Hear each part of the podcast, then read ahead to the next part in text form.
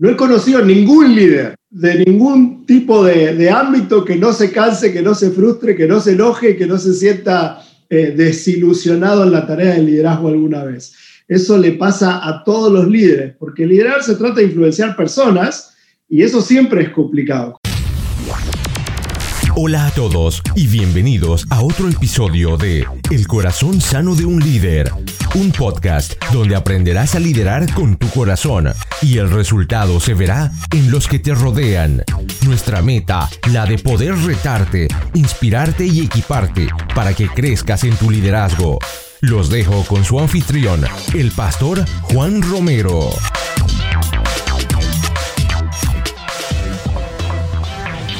Hola a todos y bienvenidos a otro episodio del podcast El corazón sano de un líder donde equiparse no es opcional, es vital para tu crecimiento personal. Gracias por acompañarnos el día de hoy. Les habla su anfitrión y su servidor Juan Romero.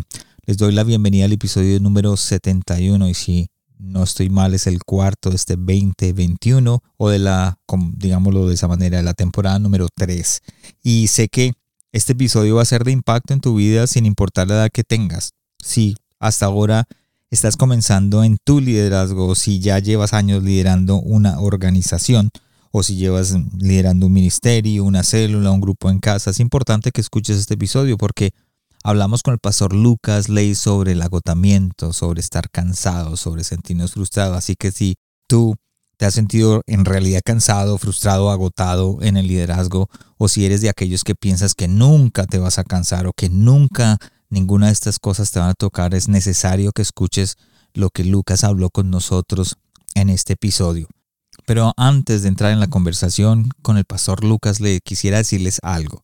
Es importante para mí que compartan este episodio con las personas que lo necesitan. Puede ser su jefe en la oficina, puede ser sus compañeros de trabajo, pueden ser su líder, hasta puede ser su mismo pastor quien necesita esta conversación para mejorar en su liderazgo. También es importante para mí que lo compartan en las redes sociales, que por favor nos dejen sus comentarios, ya que con esto están dándole una idea a quienes no escuchan el podcast y de pronto eh, el hecho de que tú dejes tu comentario o lo que tú le indiques que es, les estás enseñando de quiénes somos y qué hacemos. Y si lo haces ya, si ya lo estás haciendo, gracias por el apoyo y por ser parte de este proyecto. Hoy nos acompaña el doctor Lucas Les, argentino de nacimiento, pastor, escritor, fundador y visionario de especialidades 625. Muchos ya conocen o lo conocen por medio de esta organización. Ha podido equipar a muchos líderes en Latinoamérica y la mayoría de los jóvenes que me escuchan ya de pronto lo conocen porque él, el pastor Lucas, es el autor de mayor venta entre la juventud cristiana en el mundo de habla hispana. Y como lo dije antes, en este episodio hablamos del agotamiento, hablamos cómo identificar cuando estamos agotados y cansados, hablamos sobre las dudas que en algún momento como líderes nos llegan y también de cómo salir de este ciclo o salir de aquellas cosas que de pronto nos hace o nos hacen sentir cansados. Así que vamos a nuestra conversación con el pastor Lucas Les. Hola a todos y gracias por estar de nuevo en un nuevo episodio del Corazón Sano de un Líder, donde creemos que equiparnos no es opcional. Pastor Lucas, gracias por estar con nosotros el día de hoy. Qué gusto, Juan. Un gusto saludarte y obviamente estar con toda tu audiencia. Gracias, Pastor. Y hay algo que dijiste dentro del libro, dices, cuando dejas de aprender, dejas de liderar, aunque mantengas la posición oficial de líder, es por eso que es indispensable aprender a mejorar lo que hacemos para alcanzar lo que anhelamos. Y creo que de eso se trata este podcast, poder aprender para poder alcanzar nuestras metas, lo que anhelamos. Gracias de nuevo, te doy por estar acá con nosotros. Y la primera pregunta, cuéntanos dónde estás y qué mueve tu corazón. Bueno, estoy en la ciudad de Dallas, eh, vivo en los Estados Unidos hace más de 20 años con mi esposita y tengo dos hijos hermosos, adolescentes, teenagers. Y amo servir a la iglesia. Yo creo que la iglesia es necesaria en la sociedad de hoy, mucho más de lo que somos conscientes, y por eso aprecio la misión que el Señor puso en mis manos, que es equipar a los líderes de la iglesia para poder servir mejor a las personas. creo que sin la iglesia la sociedad sería mucho peor. Así que eh, entiendo que equipar a los líderes es por el bien de esos líderes, es por el bien de la iglesia, pero también es por el bien de toda la sociedad. Creo que que la iglesia cumpla su misión es útil para nuestros países, para nuestras comunidades y para todo el mundo en general. Así es, Pastor. Yo creo que estoy tan, tan de acuerdo y pienso que creo que nosotros como, como parte de la iglesia somos los que tenemos que enseñar ese liderazgo, eh, enseñarle a las personas a alcanzar, eh, no sé dónde lo leí, pero yo soy de los que creo que la iglesia es ese portaavión y, y, los, y los aviones son la congregación, la gente que conforma la iglesia. Y nosotros como, como iglesia, como portaaviones, tenemos que ayudarle a que alcancen su llamado, digámoslo de esta manera, o el propósito en su vida. Gracias, Pastor. Y también hablemos un poco, eres el fundador y eres la persona que está detrás de Especialidades 625. Entonces, para, que, para aquellos que me escuchan, que de pronto dicen, bueno, ¿qué es Especialidades 625? ¿Dónde lo puedo conseguir? No sé si quieres hablar un poco de... Claro, sí, sí, sí. Es un ministerio, una organización que ayuda a quienes trabajan con niños de 6 hasta jóvenes de 25 años. De los 6 a los 25 hoy se entiende que el ser humano está en la ventana de la educación formal y entonces es una etapa vital para influenciar la formación de la identidad y la conformación de valores. Y por eso es que con nuestro ministerio, organización, creamos materiales para los papás, los líderes y todos aquellos que influencian a las nuevas generaciones. Hacemos cosas para ellos también, pero más bien hacemos herramientas ministeriales para quienes trabajan con ellos, porque entendemos que lo mejor que puede encontrar un adolescente, un niño, un joven, no es un lindo evento de tanto en tanto, un orador que les inspire, sino modelos, gente cercana que los entienda, que los escuche, que los guíe y sobre todo padres que toman buenas decisiones. Por eso es que somos muy intencionales en crear herramientas. Y cuando digo herramientas, te cuento un poquito más. Somos una editorial, así que publicamos libros, pero también hacemos herramientas que se descargan en la web y entonces nuestra página web es una página web de servicios, no es una página web eh, quieta que cuenta lo que hacemos, sino que todas las semanas tiene nuevas herramientas descargables para aquellos que trabajan con nuevas generaciones. Es ss25.com. O sea que no solamente es para los líderes que están trabajando con los jóvenes, ni para los pastores que están, sino también para los padres, o sea, eso, o sea las familias. Sí, de hecho somos súper intencionales en eso porque una de nuestras filosofías principales es que tristemente la misiología heredada del siglo pasado nos enseñó a divorciar los esfuerzos del hogar con los esfuerzos de la iglesia, como si el hogar y la iglesia fueran dos cosas distintas. Y en realidad la iglesia está conformada por lo que sucede en los hogares. Claro, obviamente una vez por semana nos juntamos en un lugar que llamamos el templo o ahora durante la pandemia en un video, pero la iglesia es lo que sucede en los hogares. Sí, sí servir a la iglesia y servir a los líderes de la iglesia también es servir a los papás. Así que eh, creamos herramientas para quienes trabajan desde la reunión y para quienes trabajan desde la influencia familiar. Una pregunta extra, sí, que no está dentro del tema. ¿Qué tan importante es como padres que nos involucremos en, en estos jóvenes, en la educación de los jóvenes? Porque lo he visto como pastor, he sido pastor, y lo he visto cuando los padres vienen y dicen, mire, le dejamos la educación a la iglesia, mire, enséñale, aquí lo traigo el viernes para que entre en el grupo de jóvenes y ahí le enseña. Pero luego después cometen un error o no llegan a hacer lo que ellos quieren y la culpa es de la iglesia, la culpa es del pastor. ¿Qué tan importante es como padres tomar esa responsabilidad?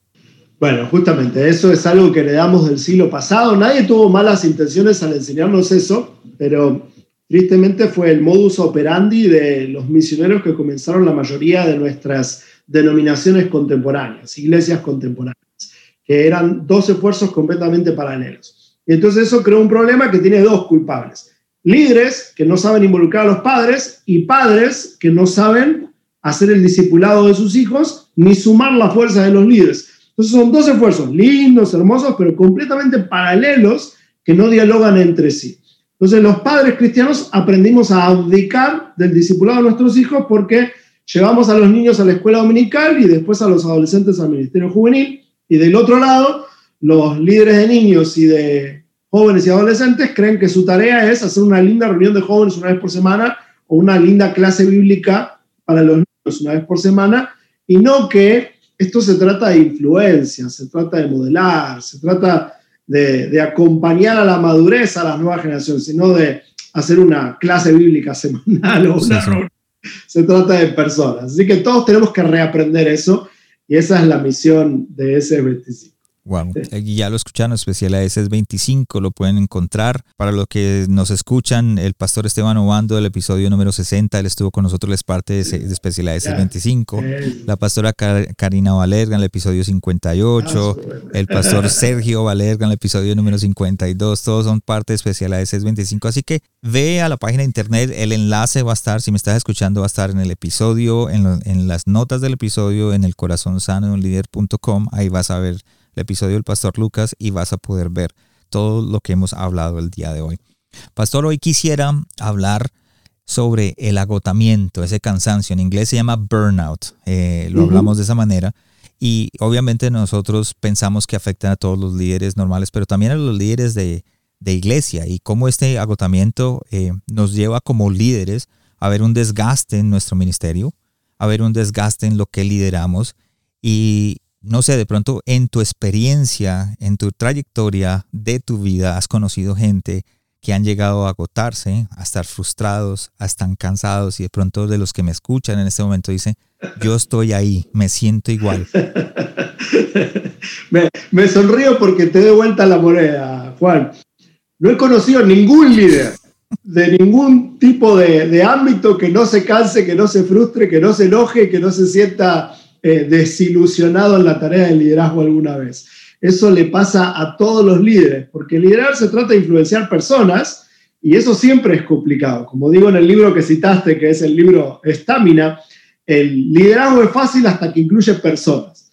En el momento que incluye personas, se pone difícil y a todos nos cansa influenciar a personas imperfectas, siendo también nosotros imperfectos. Así que todos, absolutamente todos los líderes y los cristianos también luchamos con el desánimo, con el cansancio, con la frustración y podemos llegar al burnout, ¿eh? podemos llegar hasta el hartajo.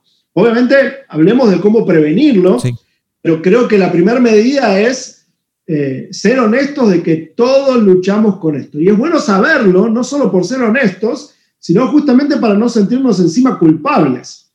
Porque hay muchos líderes cristianos que además de sentirse cansados, le añaden culpa al cansancio, o a la frustración, o a la desilusión. Dice, ¿cómo? Si yo soy un líder cristiano, yo no debería estar desanimado. Bueno, esa es una estupidez. ¿Por qué? Porque el mismo Jesús se sintió frustrado. Lo encontramos allí en el jardín de Getsemaní pidiéndole a Dios que pase de él la copa que iba a venir, ¿sí? llorando como gruesas gotas de sangre. Eso dice tu Biblia. Entonces, creer que nosotros tenemos que estar siempre contentos y felices y nunca estar desanimados o enojados es una tontería.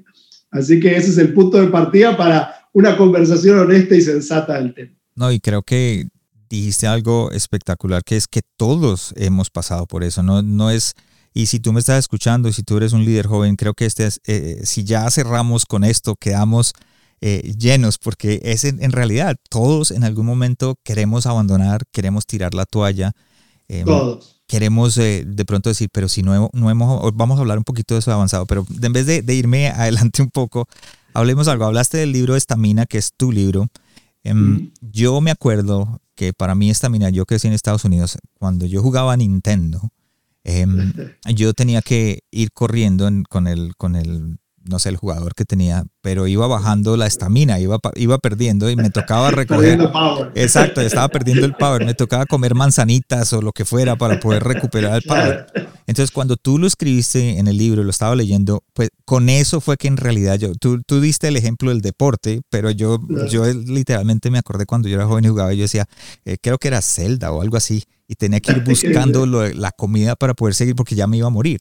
Entonces, explícanos un poquito qué es estamina, porque creo que eso nos pasa todos los días, la falta de estamina. Claro, claro, justamente. Bueno, escribí ese libro eh, porque eh, demasiados líderes comienzan bien, pero se estancan en el camino justamente por enfrentar los desafíos del liderazgo y no tienen la resistencia de sobrepasarlos.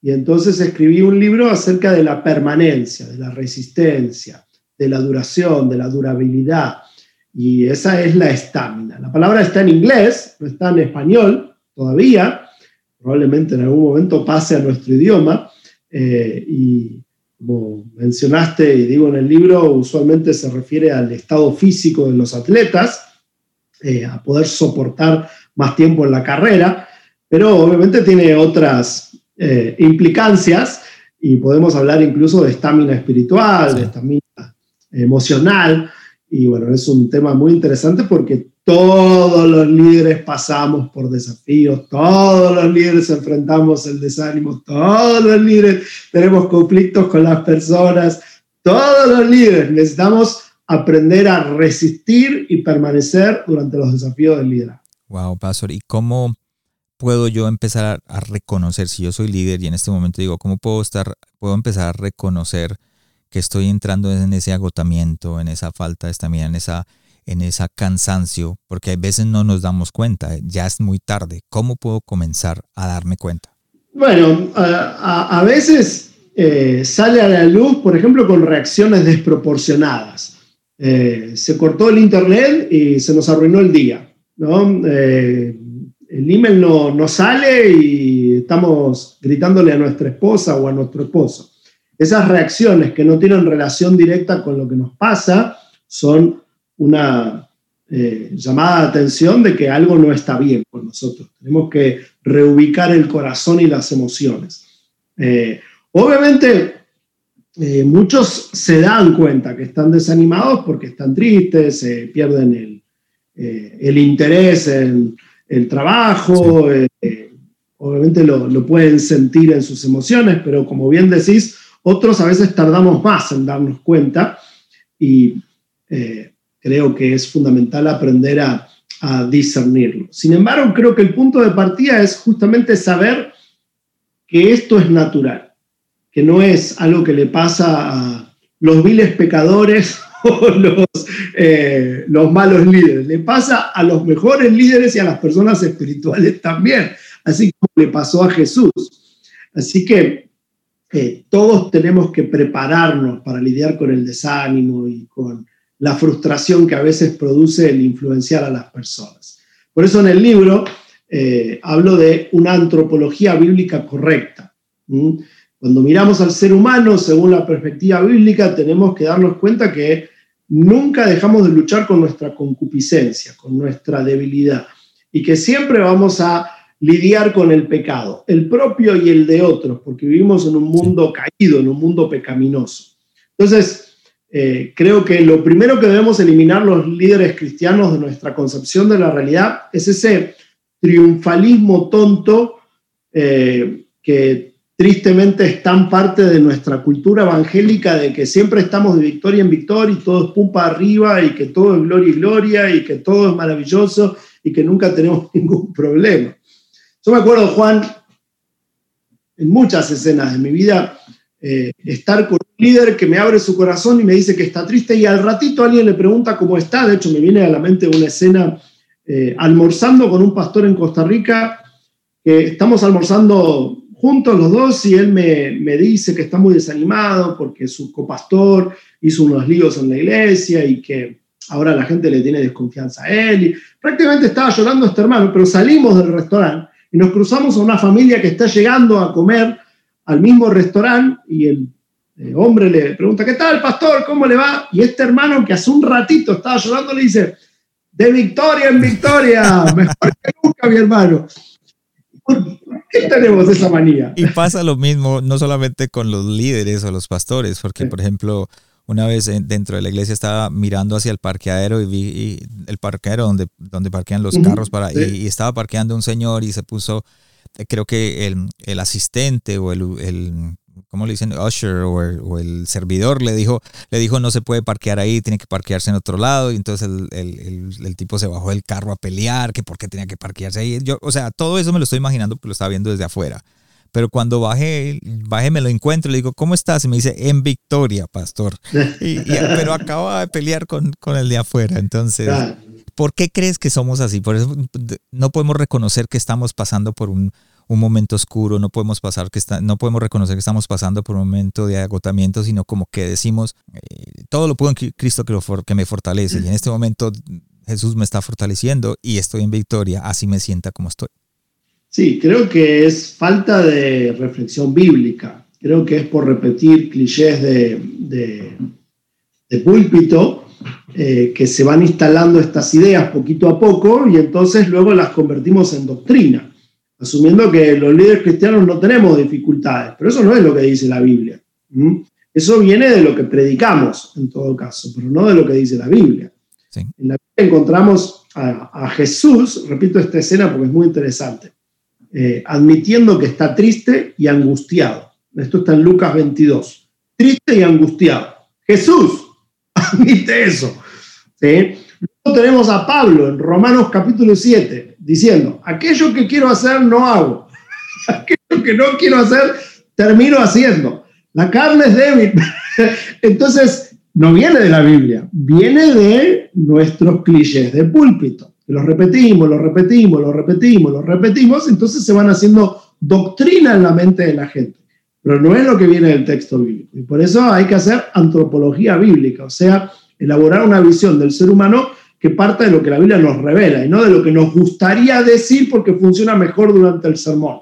Pastor, en su vida personal, ha, vivido momentos de agotamiento, momentos en los que dice, eh, todos vemos desde afuera, ¿cierto? Vemos a, Lucas Ley, al doctor Lucas Ley, vemos todo lo que has hecho, todo lo que has alcanzado, pero yo pienso que en algún momento sentiste esa... Eh, eh claro, por, supuesto. Eh, te, digo las dos realidades. Creo que, que tres realidades, te voy a decir. Por un lado, creo que tengo una personalidad positiva. Tengo una, tendencia hacia el optimismo natural desde que soy pequeño. Eh, eso no significa que no me desanimo, pero a veces cuando me desanimo, la verdad es que generalmente me dura poco.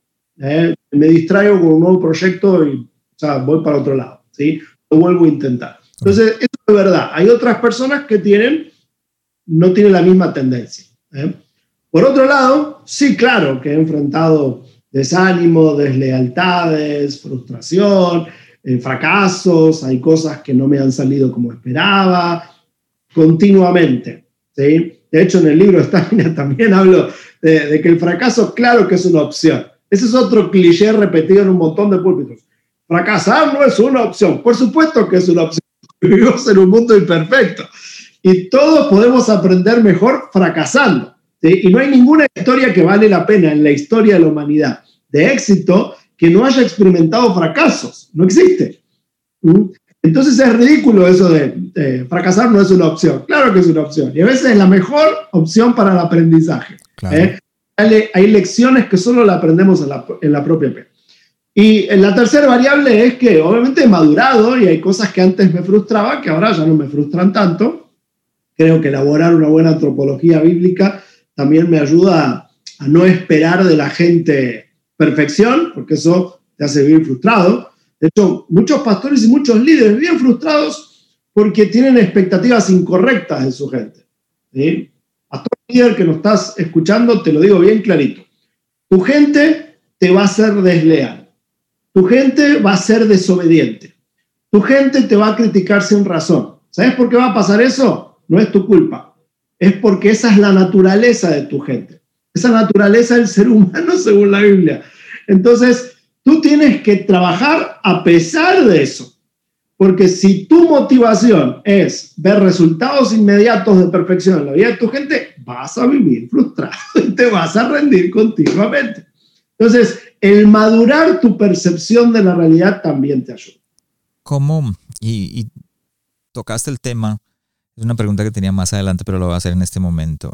Como pastor, como líder de célula, líder de grupo, líder de ministerio o como líder de... Eh, la pregunta es, ¿es imposible o, es posible no recibir lo que, lo que tú dijiste, em, la infidelidad, la deslealtad, la traición? Vamos a pasar por eso. ¿Hay alguna manera de no pasarlo o siempre nos va a ocurrir? Siempre va a ocurrir. ¿sí? Lo que podemos bajar son las proporciones, ¿eh? pero nunca lo vamos a eliminar totalmente. En la medida que, tu gente madura, obviamente aprende a ser más fiel. En la medida que tú siembras lo que es correcto en sus vidas, vas a luego cosechar lo que es correcto. Pero cuidado con la, la expectativa de perfección. Eso sí, no va a pasar. ¿eh? Tú vas a poder reducir todo eso mediante la educación. Lo mismo con tus hijos. ¿eh? Tus hijos te van a desobedecer. ¿Por qué? No es porque eres mal padre, es porque su naturaleza es la desobediencia. Entonces, si eres un mejor padre, vas a reducir su desobediencia. ¿eh? No es que lo vas a poder vencer totalmente, eso no existe. ¿eh? Que esa sea tu expectativa, te va a pegar contra la pared continuamente. ¿eh? miramos esa escena de nuevo, te, te, apunto a Lucas 22. Sí, sí. Eh, y Jesús no solo admite lo que siente, sino que toma medidas al respecto. ¿Qué hace? Número uno, leemos que invita a sus amigos a estar con él, a los más cercanos. Invita a Jacobo, a Pedro y a Juan a ir con él en el último tramo, ahí en Getsemaní. Que de paso quiere decir la prensa aceite, el lugar donde se pisotean las aceitunas. Eso quiere decir Getsemaní. Será un dolor, eh, perdón, era un lugar de dolor. Es todo simbólico, simbólico el texto. Y allí, eh, luego de pisotear las aceitunas, salía el aceite con el que ungían a los reyes. Así que el, pisotear, el dolor, la prensa de aceite termina produciendo los resultados que Dios espera. Todos pasamos por la angustia y el dolor. Pero qué bueno que hace Jesús. Lo admite. Número dos, invita a sus amigos y número tres, dice que afirma su rostro en el propósito, porque a pesar de que le dice a Dios que pase de mí esta copa, luego, obviamente teniendo el propósito en mente, obedece y hace lo que tiene que hacer, aunque sea difícil, porque no pierde de vista que es un precio temporal para una misión atemporal, algo que tiene un resultado mucho más importante. Y creo que todo eso es importante en la gestión del desánimo. Pastor, y entonces, sabiendo que vamos a experimentar incomprensión, que eso nos lleva también, todas estas cosas nos llevan al, agotamiento. Es por eso que estamos hablando de eso, porque entonces vamos a, experimentar la incomprensión, el rechazo, las críticas, las injusticias, la, la deslealtad. Como líder, ¿cómo me puedo preparar para esto? Para, exactamente para eso. obviamente para aquellas cosas que de pronto nos puede dañar nuestro, que queramos abandonar. Bueno, una, una medida muy simple y muy importante eh, la inventó Dios con la creación del mundo, el día del descanso. Los líderes cristianos solemos cansarnos más los domingos, pero en realidad es el día del Señor porque fue instituido como el día del descanso. Que el domingo es el día que servimos a los demás, debiera haber otro día en la semana donde descansamos nosotros, porque todos necesitamos descansar. De hecho, va más allá de separar un día a la semana, porque hay un principio allí, que es el del renuevo. ¿Mm? Todos necesitamos renovar fuerzas. Si el mismo Dios, luego de crear el mundo, descansa, eso nos quiere decir que todos necesitamos descansar. Entonces, eh, si estás agotado, si estás eh, cansado, si estás angustiado, la primera medida es muy simple, es descansa, tómate vacaciones. La gente a tu alrededor necesita que te tomes vacaciones, no es solo tú que necesitas vacaciones. Tú necesitas vacaciones de la gente y la gente necesita vacaciones de ti. De hecho, el líder casado que me están escuchando, tu esposa o tu esposo necesitan vacaciones de ti, ¿sí? Como tú necesitas vacaciones de ellos. ¿eh? Esto es fundamental, porque cuando hay un poquito de distancia, nos extrañamos, renovamos la ganas de estar con el otro. Entonces, ¿qué puedes hacer? Bueno, de tanto en tanto, tómate un retiro. ¿eh? Yo tengo una tradición, que cuento también en el libro Stamina, eh, que es que el primer fin de semana de enero me voy a un lugar solitario a preparar el año, a comenzar el año en oración, leer libros, dormir un montón. Y eso tiene un impacto poderoso en mi vida por el resto del año. Y lo hago hace más de 20 años. Y sé que funciona. Y es porque es un principio que no me lo inventé yo, viene de la Biblia. lo hizo Dios al comienzo del Génesis. Y luego lo tenemos a Jesús practicándolo. Leemos también en los evangelios que Jesús se fue al desierto, no que pasaba por el desierto, ¿eh? sino que se fue al desierto de manera intencional. ¿Por qué se fue al desierto Jesús? Porque allí se alejaba de los discípulos, que ya lo tenían harto, se fue a un lugar solitario a escuchar la voz de Dios, no es porque no oraba, sino porque ahí le podía dar toda la atención. Y ahí fue que justamente se fortaleció y pasando por eh, las tentaciones, vuelve al tramo final de su ministerio. Así que es muy interesante porque Jesús mismo toma retiros. Dios toma un descanso. ¿Por qué nosotros vamos a trabajar sin parar? Y lo hace muchísima gente, ser que yo conozco pastores que me dicen, es que no tengo a nadie en la iglesia que predique, si yo me voy de vacaciones dos semanas, no voy a tener a nadie que pueda llevar la iglesia. Entonces yo siempre, hay, algo que aprendí dentro, la mayoría de gente que, son mis oyentes saben que soy bivocacional, pero algo que aprendí por fuera de un líder que yo tuve eh, a nivel, digámoslo, secular. Él me dijo, el día que la empresa ande sin ti, es el día que tú has hecho un excelente trabajo como líder. Y, lo mismo pasa con como pastor. El día que la iglesia ande y camine sin ti, es el día en que tú has hecho excelente trabajo como pastor. Entonces, muchos pastores no toman eso en serio, sino que dicen, no puedo tomarme un día libre porque la iglesia no anda. Cuando vuelva ya no tengo ovejas. Estás perjudicando a tu iglesia. Obviamente hay temporadas, temporadas, en una temporada de fundación es entendible, pero cuando tienes 10 años de ministerio, 15 años de ministerio y nunca te tomas un descanso, algo no estás haciendo bien. Y esa falta de descanso termina perjudicando al ministerio. ¿Por qué? Porque te perjudica a ti. Tu salud espiritual tiene todo que ver con tu performance.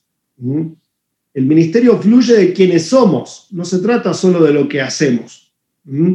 Por eso Jesús dijo, quienes somos en lo secreto, tarde o temprano sale a la luz, repercute en lo público.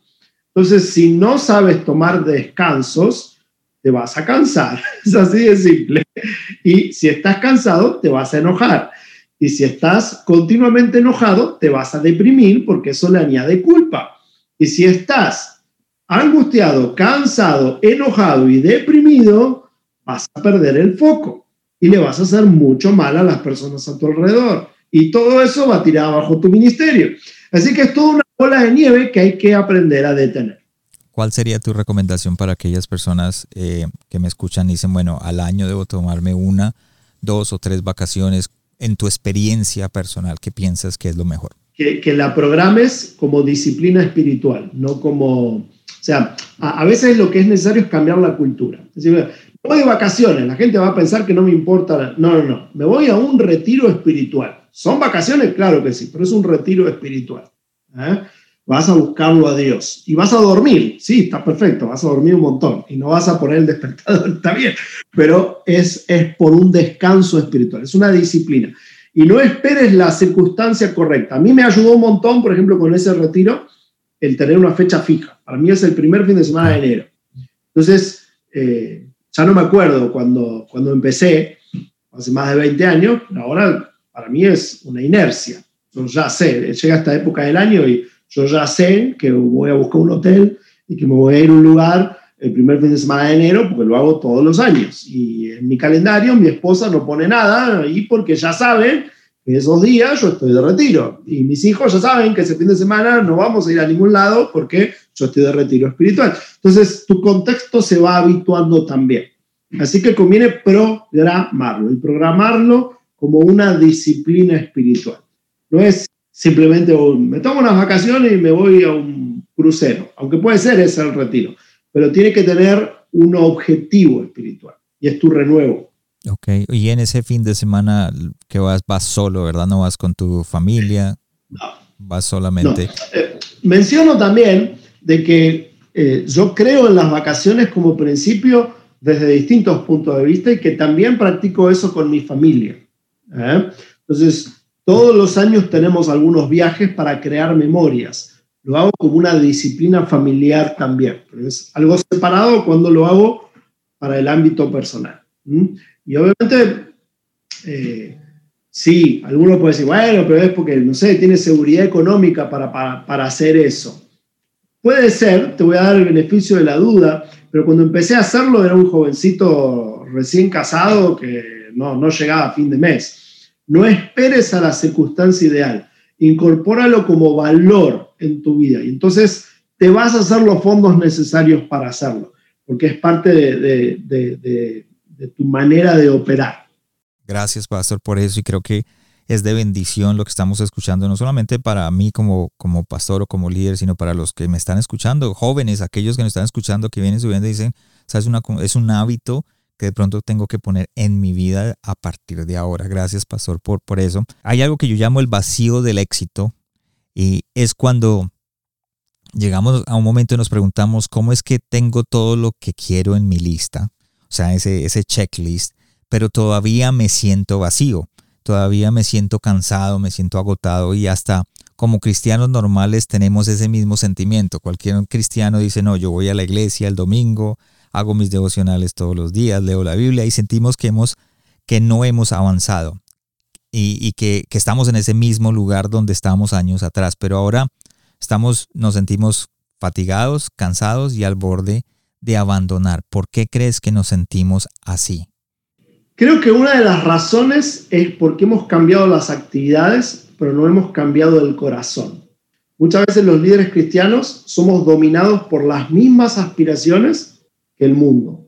Y también escribo de eso en el libro de Stan. Eh, nos motiva la búsqueda de prestigio, la búsqueda de poder y la búsqueda de dinero. Y no porque tengan nada de malo ni el prestigio, ni el dinero, ni el poder, pero cuando son una agenda personal, siempre vamos a estar insatisfechos porque son tres cosas subjetivas. ¿Cuándo tienes suficiente dinero? Nunca. ¿Cuándo es suficiente poder? Nunca. ¿Cuándo hay suficiente prestigio? Nunca. Entonces sos como una ratita corriendo sin límite en una rueda buscando algo que nunca se consigue. ¿Mm? Por eso es que todo el texto bíblico nos invita, sobre todas las cosas, a cambiar el corazón no solo las actividades.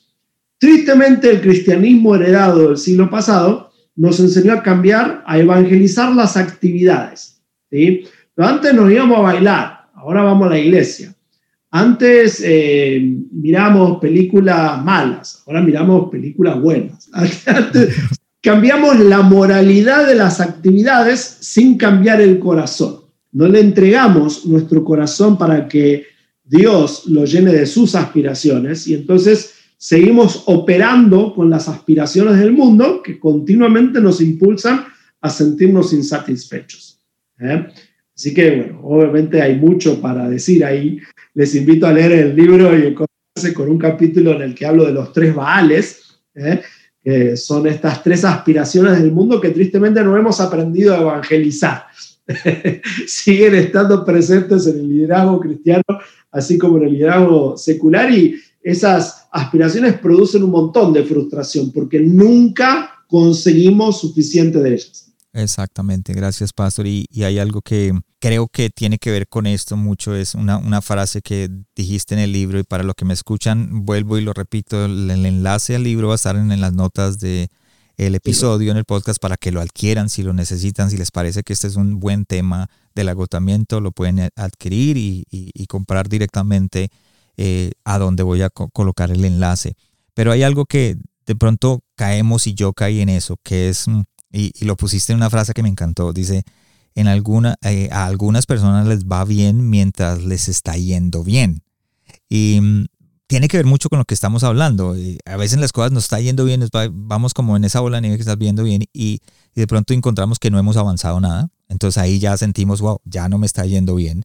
De pronto nos sentimos que las cosas no nos salen como queremos, ya no me está yendo bien. Entonces no sé si puedes ir un poco más a fondo con esta frase para que aquellos líderes que dicen, es que a mí no me va bien. Sí, eh, si recuerdo bien, esa frase la menciono al contar una investigación que hizo una eh, socióloga de la Universidad de Harvard para eh, West Point, que es la academia de oficiales del ala militar de, los Estados Unidos, eh, donde trataba de, de, encontrar por qué algunas personas permanecen superando desafíos y otras simplemente se desaniman demasiado y se rinden. ¿Cuál es la diferencia? Y siempre hemos pensado que es una cuestión de talentos, pero hay demasiados testimonios en la vida real de gente talentosa que no alcanza demasiado y gente que no tiene tantos talentos, pero que persevera en la vida. No es una cuestión de talentos, es una actitud interior.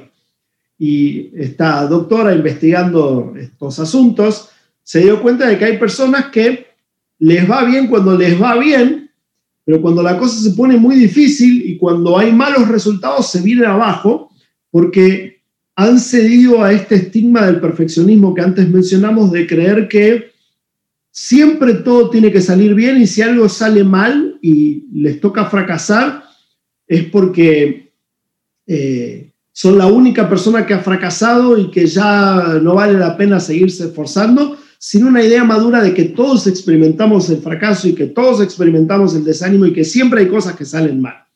En esta época del año en particular, Juan, cuando uno va llegando a fin de año, uno mira hacia atrás y evalúa, y en un año como este de pandemia, creo que todos tenemos el duelo de proyectos que no se dieron, todos. No hay una sola persona que no tenga proyectos que no se dieron. Y entonces algunos dicen, yo fracasé a mí me fue mal. Tuve el peor año de mi vida, sin darse cuenta de que probablemente este fue el peor año de la vida de 7 billones de personas. a todos nos fue mal en algo este año. ¿sí? Entonces, hay un, cambio de actitud interior que debe ocurrir, que nos hace eh, aprender de las situaciones difíciles, nos hace abrazar aún el dolor, porque el dolor tiene sus frutos. Imagínate que todo nos saliera bien, siempre. No entenderíamos a nadie. Seríamos nefastos con nuestros seres queridos que eh, cometen un error o algo les sale mal. Seríamos personas que pierden noción de la realidad. Entonces, creo que llegó la hora de entender que el dolor, el fracaso, eh, el cansancio son parte de nuestra realidad y que todos nos enfrentamos. Que lo que nos hace superarlos es entender de que son simplemente parte de la ecuación y que cómo reaccionamos a ellos es lo que determina dónde vamos y no que nos enfrentamos con ellos, porque todos nos enfrentamos con ellos. Es cómo nos levantamos lo que hace la diferencia y no que hemos fracasado. Entonces, los que son pastores que están escuchando, pastores jóvenes o líderes de célula, seamos más honestos en nuestra enseñanza acerca de la realidad humana, seamos más bíblicos. Y creo que vamos a colaborar a que la gente pueda perseverar mejor con las dificultades y no que de repente se sientan que si tienen una dificultad no la pueden sobrellevar porque son los únicos que la están enfrentando y ya llegó el fin de la vida porque algo le salió mal. Así es, pastor. Y ya antes de, llegar al final de nuestro episodio, entrando a las cinco preguntas, tengo una última pregunta y es acerca de la duda. Es decir, eh, todo esto, eh, el cansancio, en los momentos de cansancio, en los momentos de agotamiento, en los momentos de dolor, como tú dices, nos puede entrar lo que nosotros llamamos duda. Pero tú dices algo tan, tan espectacular, que la duda es buena, que es importante dudar, cuestionar que hay beneficio en ese dudar. Entonces, ¿cómo nos sirve el tener dudas? ¿Cómo podemos, eh, nos sirve tener ese beneficio de la duda? La duda es un dispositivo de aprendizaje. Si dudo de algo es porque quiero entenderlo. Si no, simplemente sería indiferente. Entonces, eh, Dios instaló a la duda para generar en nosotros la curiosidad de resolverla. Así que decir que la duda es lo contrario de la fe no ayuda ni es verdad, porque todos tenemos dudas y lo que creemos lo creemos porque alguna vez lo dudamos. Entonces, otra vez, lo que hay que hacer es asimilar la duda como algo normal. Sí, tengo dudas. No es que soy un vil pecador inmundo y que perdió toda confianza en Dios. No, soy alguien que no entiende de algo y que quiere resolverlo y que se va a comprometer a buscar la solución o la respuesta. ¿eh? Porque todos tenemos dudas, todos tenemos preguntas y es bueno resolverlas. Y obviamente en momentos de angustia y de fracaso, nos preguntamos, ¿qué hice mal? ¿Qué debería haber hecho distinto? O dudamos de nosotros mismos, lo cual también es positivo. ¿Por qué? Porque nuestra confianza tiene que estar puesta en Dios y no en nuestras habilidades. ¿eh? Así que desconfiar de nosotros mismos y dudar de nuestras habilidades, contrario a lo que te dice el mundo, que continuamente te predica, no dudes de ti mismo, cree en ti mismo. ¿eh? No, duda de ti mismo porque si confías solamente en ti, te va a ir mal. Que tú eres una persona limitada. Por eso nuestra confianza tiene que estar puesta en alguien ilimitado, que es Dios. ¿Mm? Nuestra confianza en Él siempre funciona, pero eso no significa que no tengamos preguntas y dudas. Así que la duda es algo positivo. El único problema con la duda es ni admitirla ni hacer nada con ella. ¿Mm? Si yo tengo dudas y no hago nada con las dudas, me convierto en un ignorante. Pero si yo admito que tengo una duda y trabajo para resolverla, voy a aprender algo. Así que la duda es algo bueno también. Es beneficiario tener dudas porque nos hace cuestionar lo que estamos haciendo. A mí hace muchos años, yo em, cuando empecé a predicar, eh, me daban nervios al principio de salir a, a, predicar, aunque lo hacía todos los domingos, siempre me daban nervios. Pero pasaron los años y a los 10 años todavía te estaba sintiendo nervios el domingo antes de predicar. Entonces alguien me dice, eh, es bueno de que dudes de ti mismo porque es Dios el que va a hacer las cosas por medio tuyo. Entonces en ese momento entendí de que esa duda que tenía, ese nerviosismo era bueno, no era malo. Claro, sí, sí, es la, la, tensión de poder servir bien a los demás. Eh, creo que, que nos ayudaría mucho ser más honestos con lo que enseña la palabra de Dios y no agregarle al texto bíblico un montón de cultura norteamericana, sensacionalista, hollywoodense, que se nos metió por la ventana de los templos y nos genera una visión triunfalista del Evangelio que nos termina siendo negativa porque nos deja en un mundo irreal. Entonces eso no, no ayuda. Pastor, ya gracias por, por estar con nosotros, gracias por acompañando. Ya entramos en ya la, los últimos poquitos donde entramos con las cinco preguntas. Tus cinco preguntas, dale. Preguntas que le hago a todo invitado simplemente para aprender más de tu vida, de tu intimidad. Pregunta número uno, de los hábitos que tienes diariamente, ¿cuál es el que más ha afectado tu liderazgo? La lectura. Eh, escribo muchos libros porque leo muchos más libros. Creo que leer es importante para todos los líderes y para los líderes cristianos es una herramienta fundamental. La lectura también debe ser vista como una disciplina espiritual, porque es para nuestro desarrollo espiritual. Así que, y no me refiero solo a leer libros cristianos, me refiero a leer desde la perspectiva del aprendizaje para poder servir mejor a otros y para, para poder ensanchar nuestra mente y corazón. Esa era la pregunta que iba a hacer. Aquí hago un paréntesis porque esta pregunta no la hago dentro de las cinco.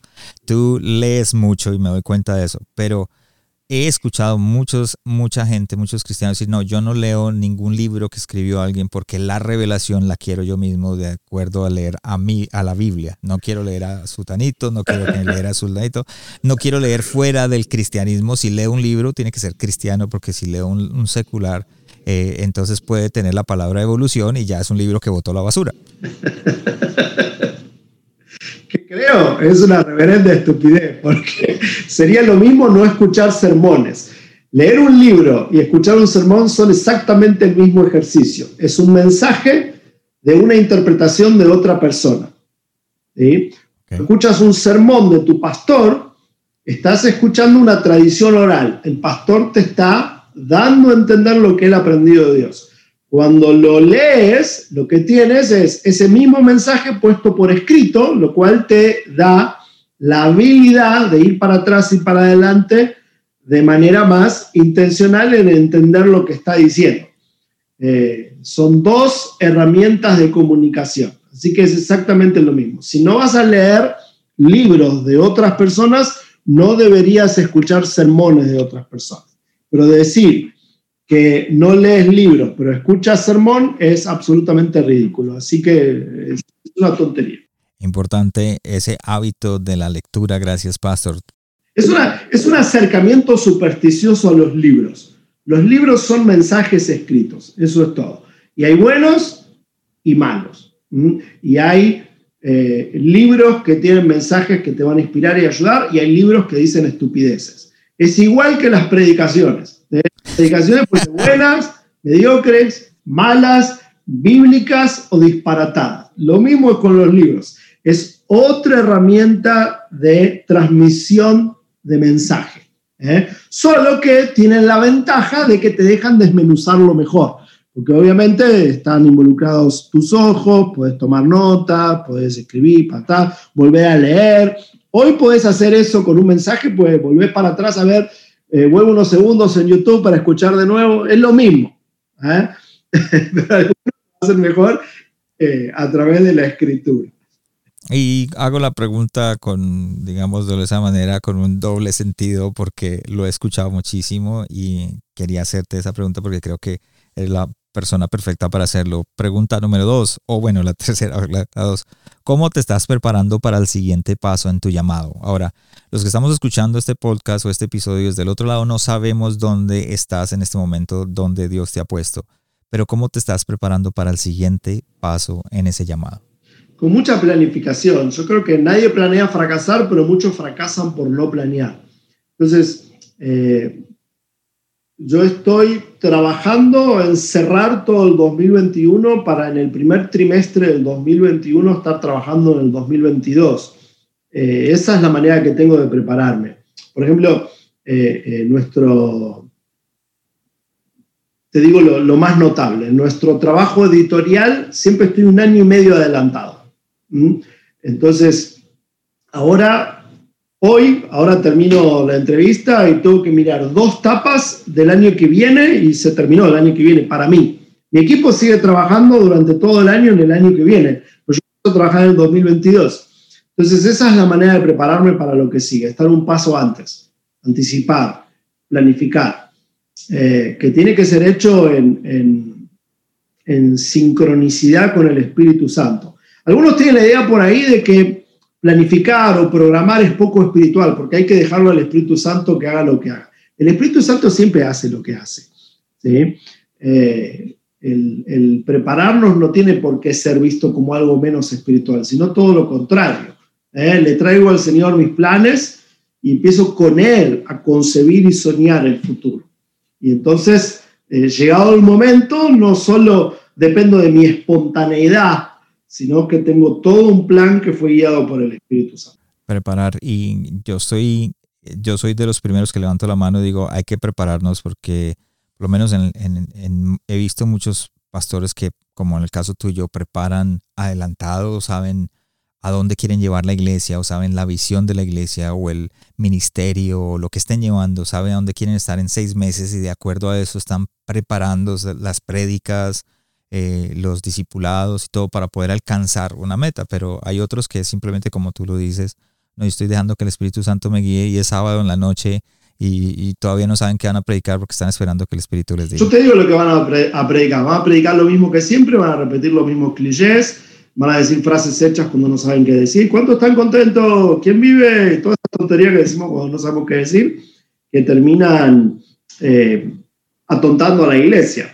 Entonces hay que tomarse en serio nuestro trabajo, hay que prepararse, hay que trabajar. El Espíritu Santo no tiene un contrato con, con Nestlé, de que todo sale en instantáneo.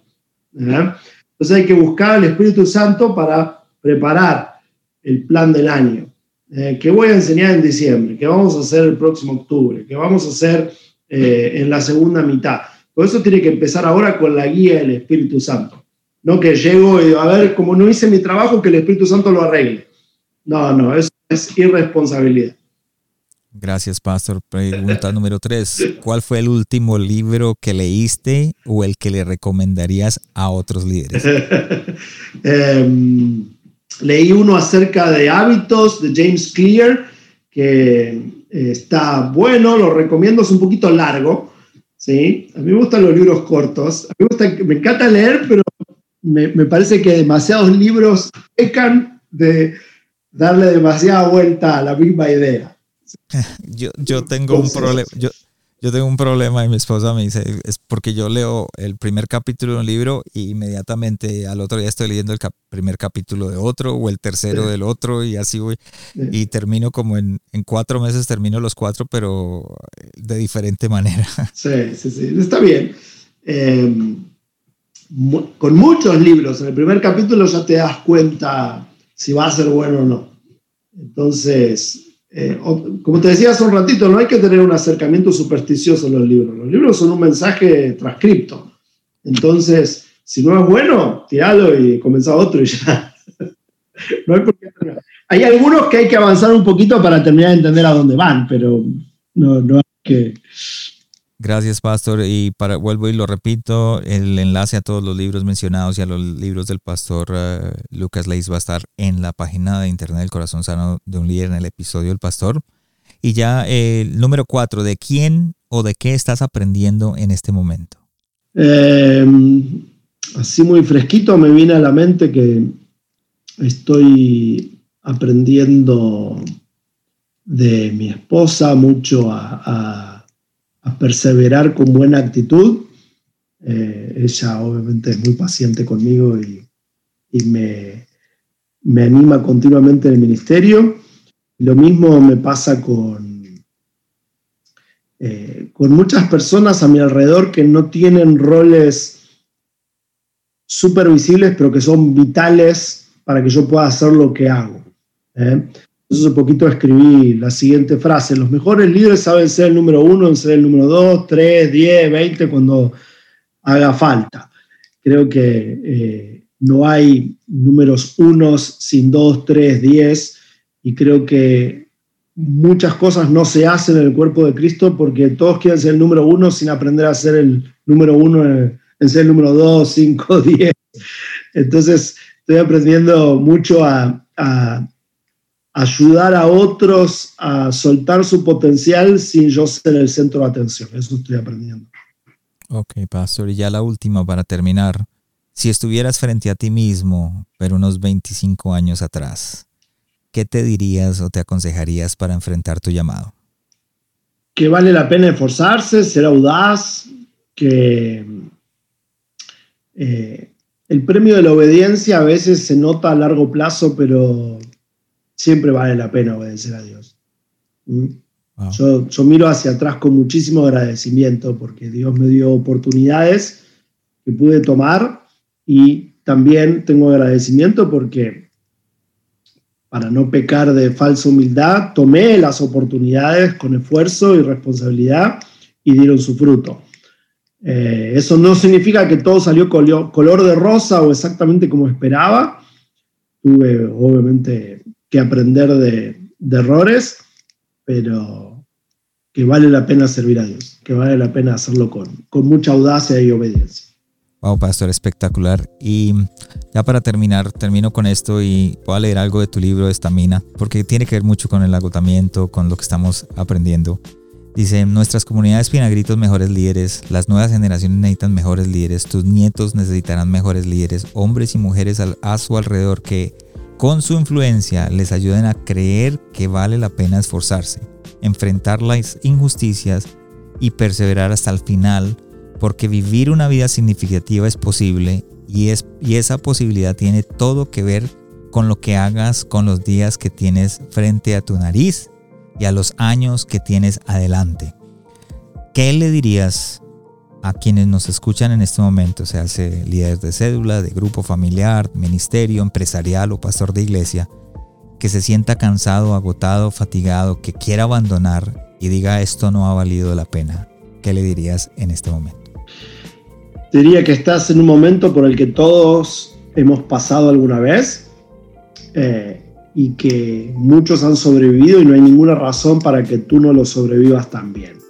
Así que ánimo, no pierdas de vista el objetivo. El objetivo no es sentirse bien y contentos, el estar en el ministerio, sino honrar a Dios y ayudar a las personas. Eh, te animo a pedir ayuda si estás eh, en un momento crítico y desanimado, no tengas temor de confesar que necesitas ayuda. El mismo Jesús se trajo a sus mejores amigos para estar con él en su momento de mayor angustia, así que no tienes por qué pasarlo a solas y así como pides ayuda a personas, busca recursos que te ayuden a cambiar tu mente y aprender algo nuevo de cara a mejorar los resultados. Porque no hay nada más ridículo que pretender resultados diferentes haciendo siempre lo mismo. Así que recuerda que en ese 25 estamos para ayudarte. Ahí está mi libro Stamina, pero también hay otro que les recomiendo a todos los líderes que se llama Liderazgo Generacional, que te va a ayudar a gestionar una mejor estructura de trabajo. Porque a veces tenemos las mejores intenciones y las mejores ganas, pero la estructura no colabora con lo que estamos intentando lograr. Y este otro libro te habla de eso, de cómo mejorar la estructura para conseguir los mejores resultados. Gracias, Pastor Lucas Leis, por estar con nosotros. Gracias, Juan. Ánimo. Gracias por habernos acompañado esta semana en el corazón sano de un líder. Espero que lo que escuchaste el día de hoy haya sido de crecimiento para tu vida. Visítanos en nuestra página de internet elcorazonsanodeunlider.com donde podrás suscribirte en iTunes, Spotify, Google Play o en cualquiera de tus plataformas favoritas. También nos puedes seguir en Facebook y en Instagram como El Corazón Sano de un Líder y no olvides compartirlo en tus redes sociales. Les habló su anfitrión Juan Romero. Te esperamos la próxima semana y recuerda lo mejor está por venir.